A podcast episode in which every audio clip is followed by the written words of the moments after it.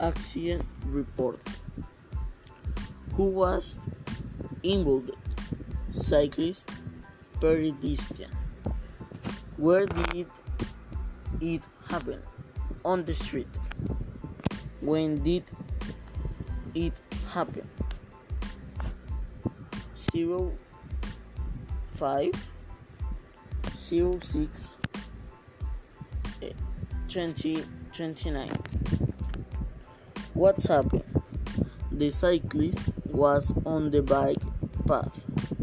When they meet a pedestrian, the cyclist run over the pedestrian because it happened when the traffic light was red. The pedestrian is severely injured but the below. Why did it happen?